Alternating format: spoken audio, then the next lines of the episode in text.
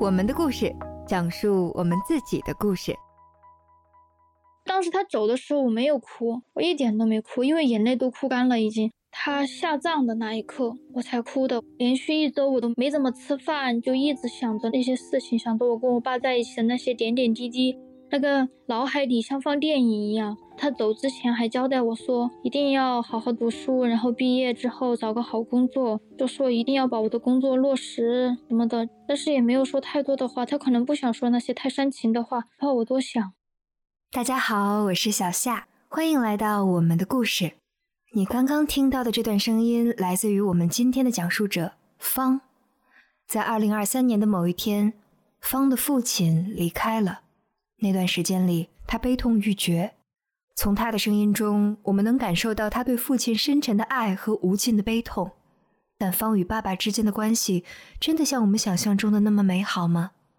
很可惜，并非如此。事实上，方刚出生不久，就经历了父亲的离弃。我叫方，我今年二十一岁，出生在四川达州一个小县城，一个普通家庭。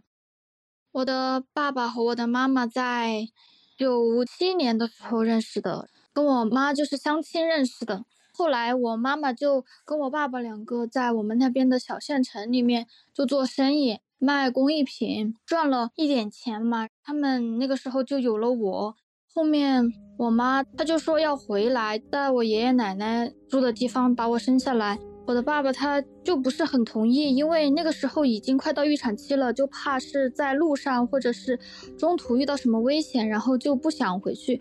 但是我妈非常的喜欢我的爷爷奶奶，就是想让我爷爷奶奶就可以一出生就可以看到孙女喜悦的感觉。我爸爸就拗不过我妈，然后就回来。后面在路上的时候，快要到的时候。不然我妈就羊水破了，刚好那天又在下雨，然后就在一个草堆下面，就是麦子堆起来那种，然后她就在下面把我生下来了，也有点难产那种嘛。后面的雨就生了很严重的病，我那个时候生下来也很小一个，然后看起来像养不活的感觉。后来我妈就在我出生一个月后，她就去世了，然后我的爸爸就受到了打击，他就觉得有点活不下去了。后面他也不想要我了，可能是因为生了我嘛，然后我妈才走的，然后就有点不喜欢我了，然后他就把我丢给我的爷爷奶奶，出去打工了。就这样，方出生后就一直是被爷爷奶奶带着，而爷爷奶奶也很宠爱他。我爷爷他是一个退休工人，以前是做会计的，然后我爷爷他是一个非常能干，然后也很有耐心。善良的人，然后我的奶奶也是。我小时候没有什么奶水，我爷爷奶奶晚上只要听到我在哭，就是不舒服什么的嘛，他会马上起来给我冲奶粉，而且在那个年代，他们给我买的都是最好的奶粉。我还记得小时候有一次就是睡午觉嘛，然后我就是不想睡，然后我奶奶她非要我睡，我爷爷他就过来抱我，非常的将就我，然后我又不听话，我又站在那儿。我爷爷的那个头就被撞到一个桌子的一个棱角上面，流了血，很严重，还缝了三针。后面我想起来这件事就很愧疚，感觉自己很不懂事。但是那个时候就感觉自己虽然没有爸爸妈妈在身边，但是我的一举一动都会被他们重视。我的生活条件这些跟那些家庭非常好的那些人相比起来的话，我也是过得很不错的。每次我的零花钱、我的生活费跟同龄人相比都是最多的。然后他们那个时候就给我取外号，叫我小富婆。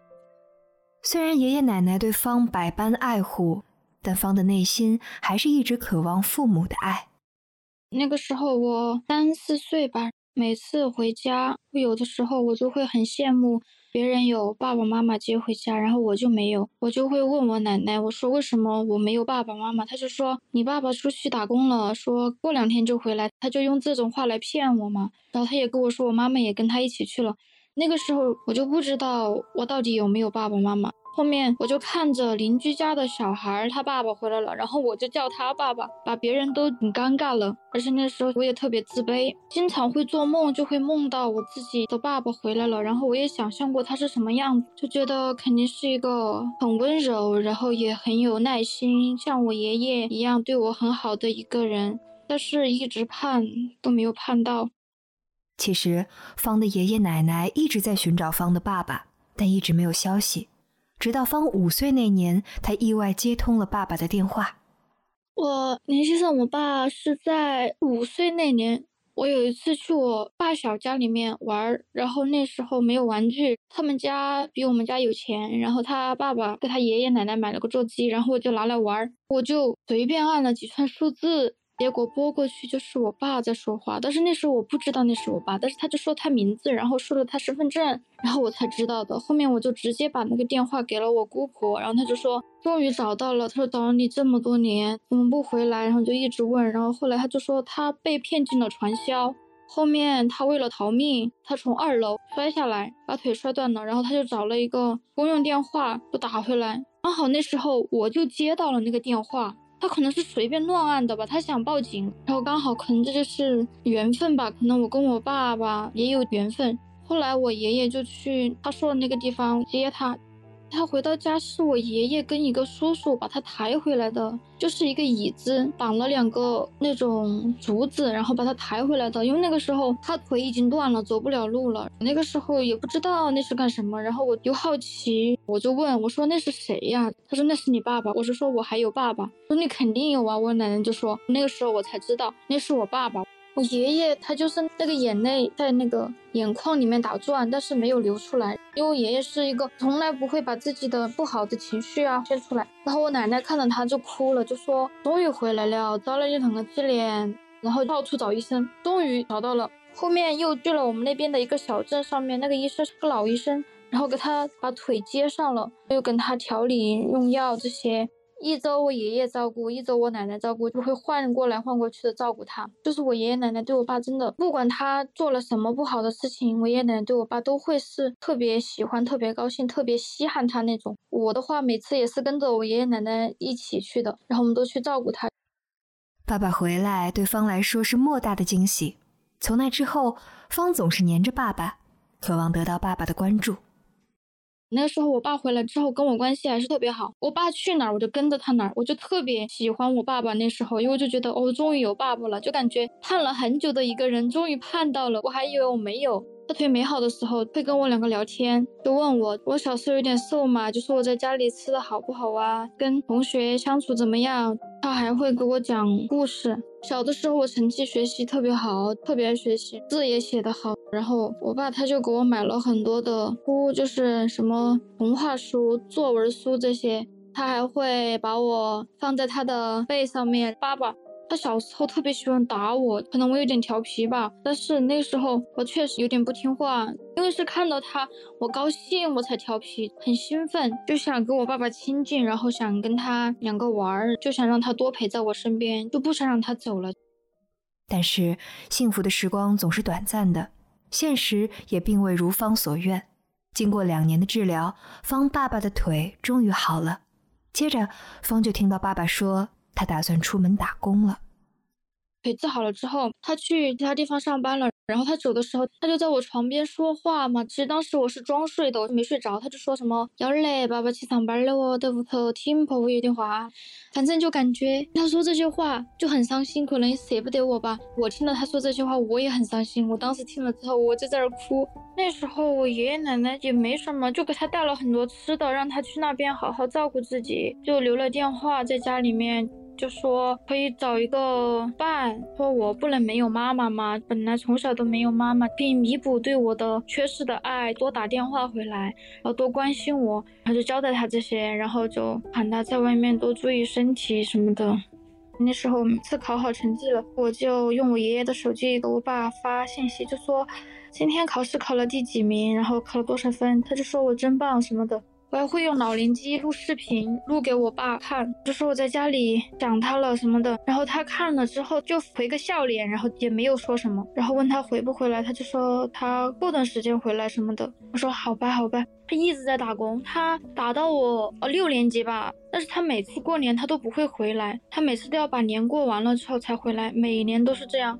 然后我每年都看着别人爸爸妈妈回来团年，然后每年只有我爷爷奶奶还有我。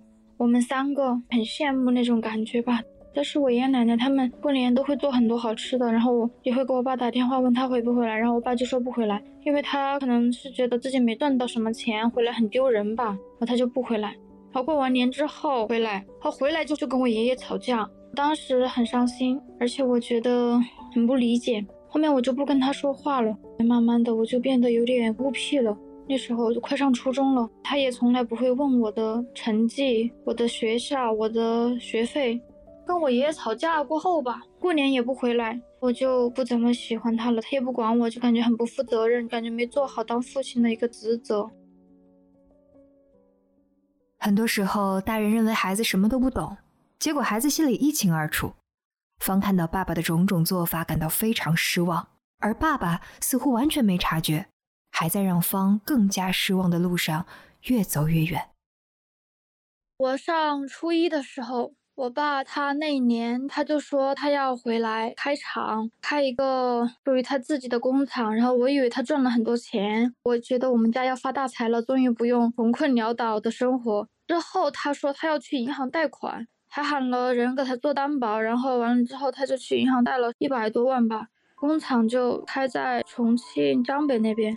那时候也找不到人手，还是我爷爷下去帮他给他当工人。后面他请了一个阿姨，然后也帮他。然后那时候我也去帮他，生活非常的艰辛，我们每天都吃白稀饭。然后从那边的另外一方嘛，又喊他交货，他交不出来就要赔违约金，因为人手不够，跟不上进度，然后期限内他交不出来，然后他就赔款。后面那边的人就说我爸不诚信，不想跟他合作了。后来我爸的厂就倒闭了。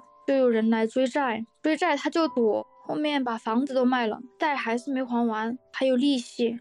因为我们村里人给他做担保嘛，要债的就要到我们家来了，然后就喊我爷爷奶奶还钱，然后我爷爷奶奶还不出来。那时候我也在读书，他们不想让我知道这个事情。后面我还是知道了，我爸他就给我发了条信息，他可能有点想自杀吧，可能因为他感觉活不下去了，他就想逃避这些。当时他就发了一条，他说。叫我好好读书，叫我不要像他这样，感觉他就是那种遇到事情就逃避，就不想负责。但是我看到这些信息，我心都凉了。然后我就打电话过去，还关机了。后面就过了几个小时吧，我喊我爷爷给他打电话，还好打通了。哎呀，其实方的爸爸不仅让方感到失望，还无意间给方的爷爷带来了许多隐忍的苦楚。无论是帮忙照看孩子，还是偿还债务。这一切，方之前并没有完全意识到，直到那次过年时，家里发生的一场争吵。爸爸欠债那几年，过年的时候，那时候我爸回来了，当时我压岁钱有一千嘛，然后我买资料，然后还买了衣服，这是其实我爷爷奶奶他们给我准备了的，但是那个衣服不是很喜欢，然后我就拿钱给我奶奶叫她重新给我买了，然后我爷爷奶奶又特别将就我，然后我就跟我爸爸说了，因为我什么事情都愿意跟我爸爸说，我比较坦诚。就说花了五六百，买学习资料都花了三百多，然后买衣服花了两百多嘛，加起来差不多嘛。然后他就骂我，他说我一天不争气，就说一天乱用钱什么的，就说这个钱应该存着。然后他就跟我爷爷两个吵架，他就说我爷爷把我带成这样的。然后我爷爷就说：“那你对他负责了吗？你把他生下来就丢给我们，给过我一分钱吗？”我爷爷就说：“他是我孙女，我不对他好，谁对他好？我们不对他好，还有谁能对他好？他说你又不管他。”完了之后，我爷爷他就说：“他小时候那么小都没有妈妈了，现在这个爸爸又不负责。”然后我爸爸就吼他，就吼我爷爷，就说：“那我以后就不管他了。”一直跟我爷爷吵架。后面我就觉得我爸是一个非常自私的人，我就觉得我爷爷这些年太难了，就感觉他自己把我带这么大，然后又遇到一个这么可以说我爸不争气吧，真的是操碎了心，后面还唠不了一句好话，还被这样说，我觉得我爷爷很苦。那个时候我很讨厌他，非常讨厌，而且我不想看到他。但是其实只是当时他那些做法会让我讨厌，但是如果他真的不在了什么的，我还是会很伤心，因为他毕竟是我的爸爸嘛。然后本来我已经没有妈妈了，然后他也是我算是唯一一个最亲的人了，除了我爷爷奶奶之外最亲的人。我爷爷奶奶他们就说喊我好好读书，喊我以后多读点书，叫我逃离农村，不要做一些很无知的事情，不要想着每天发大财，天上掉馅饼，就喊我要务实一点。虽然方的爸爸和方的爷爷那次吵得不可开交，但家就是家嘛。方的爷爷把家里所有的钱都掏出来，帮方爸爸还了那一大堆债。等到方快读高中的时候，债务终于还清了。这次经历也让方爸爸有所觉悟，不再像以前那样四处奔波，开始安安稳稳做起了销售工作，甚至开始了新的婚姻生活。然而，方和他爸爸之间的关系还是没缓和，而为了让他爸爸承担起自己的责任，方做了一个他至今仍感到后悔的决定。那时候刚要上高中，但是我考上了我们那边的一个排第二的学校，但是没去读。我现在想起来就有点后悔，因为我想让我爸对我负责任，然后我就专门来重庆找了一个寄宿学校就读。我就是想让他负责，就想让他给我拿学费、生活费，因为前面的这几十年都是我爷爷奶奶照顾我的，我就想喊他对我负责任。来了之后，我跟他感情就是有代沟，代沟非常的严重，跟我爸两个经常会因为一些小事情吵架。我不知道他到底是觉得我多余还是什么，他对我也不负责任，不会管我，完全是放养。来了重庆之后，我感觉跟在我爷爷奶奶身边差别特别的大，他们不会给我买我想吃的菜，也不会给我做我想吃的东西，他们从来不会问我。我爸爸他不会管我想吃什么，他做什么我就吃什么。而且我回来之后，他们有时候饭也不会做，他们就说我这么大个人了还不会做吗？然后我放假回去，我的行李这些拿不了，他们也会说你以后去北京了也要我送你吗？然后他们就会把这种不负责任就会说成是磨练我的意志，然后久而久之，我跟我爸爸的感情就越来越淡了。后面经常因为钱吵架，交不上学费，我就会去学校打工做兼职，然后来抵生活费和学费。但是我爸他工作也不差，他一个月工资有一万多。我后妈还开了个小店，其实生活还算好。后面我就越来越独立了，我什么都会了。我跟他关系，但是一天比一天差。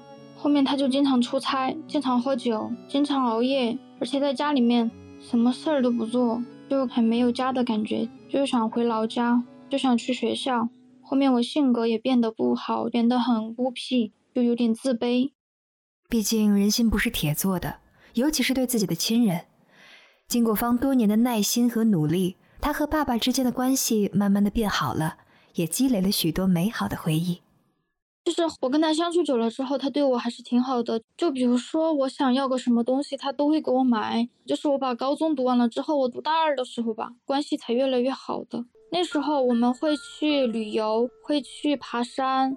然后还会一起打篮球、打羽毛球。我在学校参加比赛，然后得了奖，都是我爸爸他让我去的，经常会夸我。然后跟以前相比起来会好很多，因为相处久了嘛，有感情了，然后说话这些都知道对方说话态度是什么样了。我记得有一次新冠的时候，我生病了，后妈她就怕感染，她就不管我，然后我爸他就会来照顾我，他就会在家里给我做饭。然后每天都给我测体温，然后害怕我怎么怎么样，每天都会来问我。那段时间特别照顾我，我就想我跟我爸的关系就越来越好了吧。之后就是他教我打篮球，专门买了一个篮球，他就教我，这些都是比较好的回忆。正当方以为他终于感受到了爸爸的爱时，生活却给了他一个意想不到的打击。他的爸爸被诊断出患有肝癌，只有三个月的时间。查出癌症是去年十二月份，那时候我刚到家，他就跟我说我要做一个小手术，他说是肿瘤。后面他去医院检查，我就看到一个 C A，他就打了个问号，然后我就去把我爸爸照的片给我朋友看了，就是学医的，因为那个医院他以前误诊过，我多希望是误诊，结果他说非常严重。然后那个时候我后妈她不在，我一个人在。然后那个医生找我去谈话，就说我爸只有三个月的时间。当时真的我都不敢相信我爸是癌症，我真的这辈子都没想过他会得癌症。当时我又一个人，我就面对了所有。他以为他不是癌症，他还笑得很开心。然后他就说只是个肿瘤。完了之后这个事情我也一直没有对着他讲。我先给他做了一周的思想工作，之后我才告诉他是癌症。然后他说癌症就癌症。我爸那时候心态特别好。他觉得没什么，后面我爸就治疗，他是肝癌嘛，然后又是三期，又把房子、车子全部卖了给他治疗。我那个时候特别的无助，然后我就在走廊里晚上一个人就在那儿哭，然后我就到处借钱。那时候家里面的人亲戚都借遍了，但是他们都不是太愿意吧。那时候压力特别大，后面我就直接请假了。本来学校安排了实习的，我也没有跟实习走，我就自己去打工，做三份工赚钱，就为了给我爸心里面轻松一点嘛，不然的话他心里老想着没钱，没钱付医药费。但是其实我打那点工根本都不够，只能够我自己还有家里面的一点生活费，后面就只有贷款了。我也想去贷款，但是我贷不了款，哎，我也没办法。后面我就只能打工，然后维持家里的生活费就行了。然后医药费这些还是他们自己贷款贷的。然后我爷爷他每个月会给我们打钱，因为我爷爷有退休工资，就会帮助我们一点嘛。但是他们老人也怕他们生病，然后有时候他们的钱我们也没敢要。但是我爷爷奶奶他们不知道我爸这么严重，因为这个事情我从来没给他们讲过，他有这么严重。有一次去检查，好像变好了。就是去年过年的时候回去的时候，他就大吃特吃，胡吃海吃，就乱吃东西，就觉得自己活不了多久了，就感觉多吃点嘛。本来癌症有些东西他是不能吃的嘛。怎么我知道有些东西不能吃？因为我爸生病了之后，我就去创了一个小号抖音，专门发我爸爸的日常。有人评论嘛，然后就会去了解一些关于我爸这个病怎么治疗，该吃什么东西，怎么吃，怎么治的好的这些。然后我就会跟我爸说，但是那个号我从来没有让人知道过。我每天晚上都会去看，然后那时候我每天从医院出来，我的精神都是那种恍惚的，在车上我就会无缘无故的就哭，因为我想起来我爸他得了病，然后后面我们又关系变好了，我就感觉我就抓不住好的东西，就那种感觉。但就是因为这场病，方和他爸爸之间的关系反而变得更加紧密了。我照顾我爸，我爸很奇怪，看到我他心情就特别好，他吃饭都会比他自己一个人，然后后妈照顾他吃的要多一点。后妈就说：“你的宝贝女儿回来了，你吃饭都吃的多一些什么的。”我不知道那些话是故意给我听的还是什么，后面我才知道原来是真的。因为我爸他平时想吃什么，我就会跟他做，只要他晚上有什么不舒服，都会马上做起来。我就会看他的一举一动，有时候他眼睛睁着，我就会问他，我说：“爸爸，你怎么不睡觉？”他说他睡不着，然后我就跟他聊天，聊了之后他才睡得着。我就喊他不要想太多。每次他只要心情不好，我都会马上察觉到，然后就问他。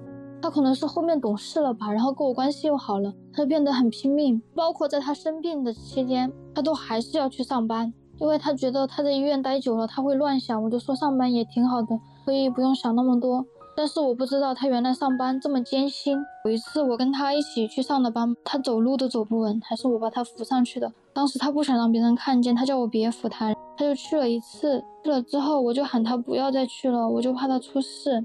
后面他也听了我的，就不会去听我后妈说的那些，因为我后妈她不是我们这儿的人，她是外地的，她有些东西她不懂，她说话别人也听不懂，有点表达不太清楚，所以说全程我爸的事情都是我在去做，我在去注意这些注意事项，然后我爸就变得跟我关系就越来越好了。然后随着日常交流的深入，方开始更加了解爸爸的工作和生活。这让他对爸爸有了更深的理解。然后我爸他还跟我说，五月份的时候又找了个新工作，他的一个月工资两万多，但是要经常出差。我说你这样你怎么出差？我说我去给你出差，我就跟他开玩笑。他说你怎么出差？他说你又不懂。然后我就叫他不要去上班，我就说我在学校里面可以做兼职，我的生活费你也不用担心，而且我学费的话还有奖学金，我也可以上班赚钱。我说我现在已经二十岁了嘛，有那个能力可以承担自己的费用，我就喊他自己照顾自己，就不要想着我。他说你还没毕业，他说又还没结婚，他说我现在不出去多找点钱，以后一个人怎么办？后面我就问他，我说你上班的话出差一般要去哪些城市？他就说他出差一个月，每天都要跑一个城市，就相当于三十天每天都在走不同的城市，就早上去，然后晚上又飞其他城市。然后那时候我听了，心里面特别的心酸。我就在想，那他以前肯定也是这样的。后面他还是去上班了，但是那个时候还没有出差的，去上了十几天吧。后面实在是不能控制自己身体了，他走不了路了。我就喊他千万别去了，然后就跟那个老板说了辞职，后面就住院了。那时候我对我爸的看法特别大，就觉得其实我爸真的很不容易，就是他以前的时候跟我也没有好好沟通过，跟我爷爷也没有好好沟通过，就导致了他后面会生病，他就喝那么多酒，生病，然后就越来越严重，就不重视自己。如果说那时候我跟我爸沟通多一点，然后我爷爷理解我爸多一点，然后也跟我爸多沟通。那时候肯定他也不会生这么严重的病。后面我就慢慢懂得了家和万事兴的这个道理了，就知道一家人和睦相处真的很重要，就会对身心健康，然后家里的财运都会有很大的影响。尽管方做了他所能做的一切，努力筹集医药费，想尽办法照顾好爸爸，但生命有时候无法抗拒，最终，爸爸还是离开了他们。对于方爷爷和奶奶来说，这个现实太难以接受了。后面我们就转院了，我们从刚开始的医院转到另外一家医院了，因为那个医院他治不好了，我们就转到其他医院了。转到其他医院之后，那时候他已经很严重了，已经转移了，然后就只能输白蛋白，然后把他肚子里面的腹水通过排尿排出来，之后连白蛋白都输不了了。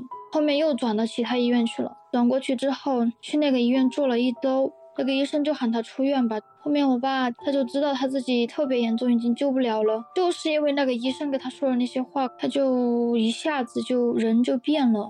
后面就只能出院了。出院之后就在家里调养。后面我就又去网上找。就是去抖音里面，就是那个小号里面就去问他们，就让我去开中药，然后我就跑到中医院去，去挂了重庆市治疗肝最好的中医，然后那个号他挂不到，我就找的黄牛弄到了，然后我就去给他开药，开了药之后他喝也喝不了多少，后面回老家过了一周，然后我爸就去世了。我爷爷他当时应该有好几天晚上都没睡觉吧，睡不着。每天晚上我就看我爷爷那个表情，然后每天就看他沉闷。有时候我就会跟我爷爷讲其他的事情，转移他的注意力。尤其是我奶奶，天天晚上都会哭，就是那种一想起来，只要一提这个事情，她就会哭。我的话。我不会在他们面前表现出来。晚上的时候我依旧睡不着，他离开之后，我还去开了很多药来吃，因为睡不着，然后也是太伤心了嘛，然后把那个子宫都哭痛了。后面去医院检查了一下，我就开了药那些，我还输了水。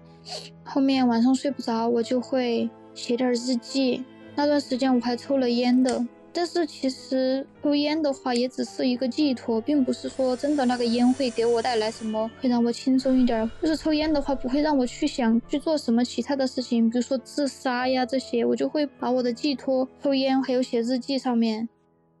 一直想要抓住父爱的方，现在永远失去了父爱，所以尽管爸爸已经离开了一段时间，但方仍然在适应没有他的生活，他的缺席在他的日常中。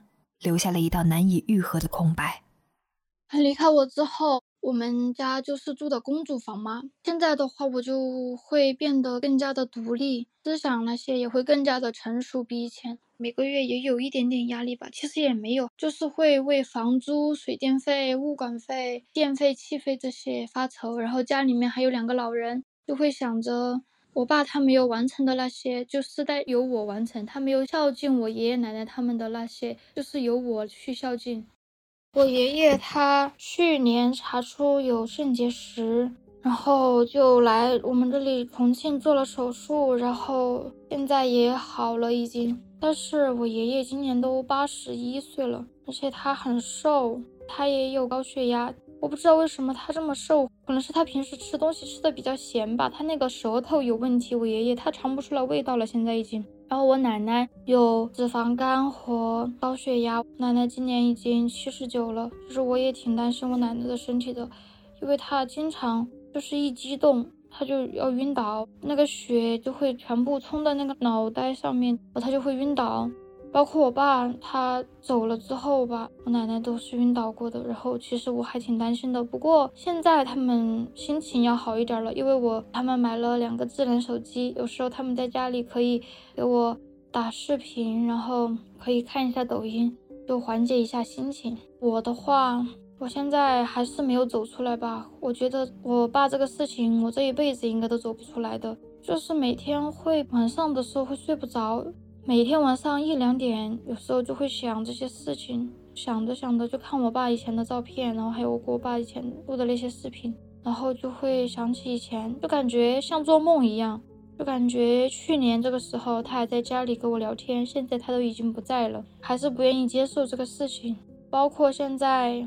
我朋友他们每次说到爸爸妈妈这个话题的时候，我都会逃避，我都不听，我直接就把耳机带走，要不就不听他们说话，我就去另外一边。我还会经常写日记吧，经常写写每天发生的事情。而且我爸的微信号还没有注销，虽然我知道他已经不会回我信息了，但是我每天还是会给他发信息，就会发今天发生了什么事情，包括我自己遇到的一些什么事情。我都会给他发，但他回不了我了。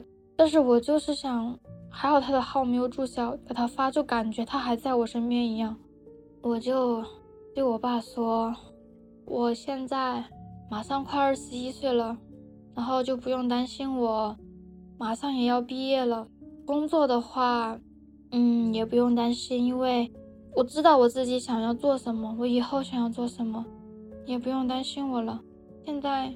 跟我妈他们两个的墓地挨得很近，虽然他们隔了二十年，但是我觉得有缘之人可以逆转时光。现在我也算争气吧，自己什么都会了，现在所以也不用担心我什么。祝我爸和我妈在那边就好好的吧，然后我也会经常回老家看他们。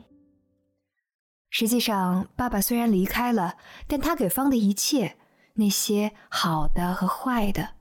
正面的和负面的，都将永远伴随着他。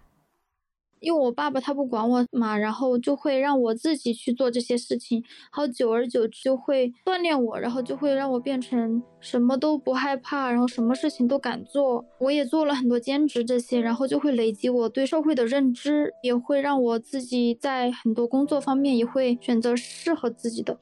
因为我真的做了特别多的兼职，赚生活费嘛，然后就是锻炼了我自己。其实对我来说，你说是好处，也算是好处吧。人就是这样，就是会失去一些东西，就会让你得到一些东西。上帝给你关上一扇门，就会给你打开一扇窗，感觉是这样的。负面的影响就是会非常容易胡思乱想，也会有一点羡慕别人吧，有点自卑吧。但是这种自卑只局限于我某一些事情，工作上面的这种自卑是没有的。但是比如说交朋友或者是找男朋友的话，会有点自卑，就会让我觉得别人家庭很好，然后我就会很羡慕，我就觉得自己家里面不是太好，就会自卑，就不愿意去交这种朋友，然后也不愿意去跟他们多说什么，朋友就比较少。我谈过一个男朋友。就是因为我爸爸他去世了之后，他的家人就不是特别喜欢我了，就跟他说他可以找到更好的，就是说现在可以跟我两个谈恋爱，但是结婚是不可能的。他可以找到更好的，意思就是说先拿我当试验品那种，就是先锻炼他儿子，然后让他儿子知道怎么谈恋爱。他了解了怎么谈恋爱之后，再跟我分手，然后再去找更好的。然后我就觉得，虽然没有爸爸妈妈了嘛，但是自己也不差呀，就感觉为什么会这样对我？然后我那个男朋友也会因为我没有爸爸妈妈，就经常会拿这些事情来刺激我，就说他妈妈给他准备了什么什么，说这些事情。其实经过这些，我也懂得了很多，就知道并不是说每个人都是那么不通的，都会体谅你的好，体谅你的不好，体谅你当下处在的那个环境的状态。他甚至他会去进行一些权衡利弊吧，然后我现在可能就谁也靠不了了，只有靠自己了。所以现在我就要更加努力赚钱，然后孝敬我爷爷奶奶就行了。我们是在社交媒体上看到方说从此无依无靠，要独自生活，这才找到他。其实，方的心里塞满了各种事情。这次分享后，他的心情似乎可以舒缓一些。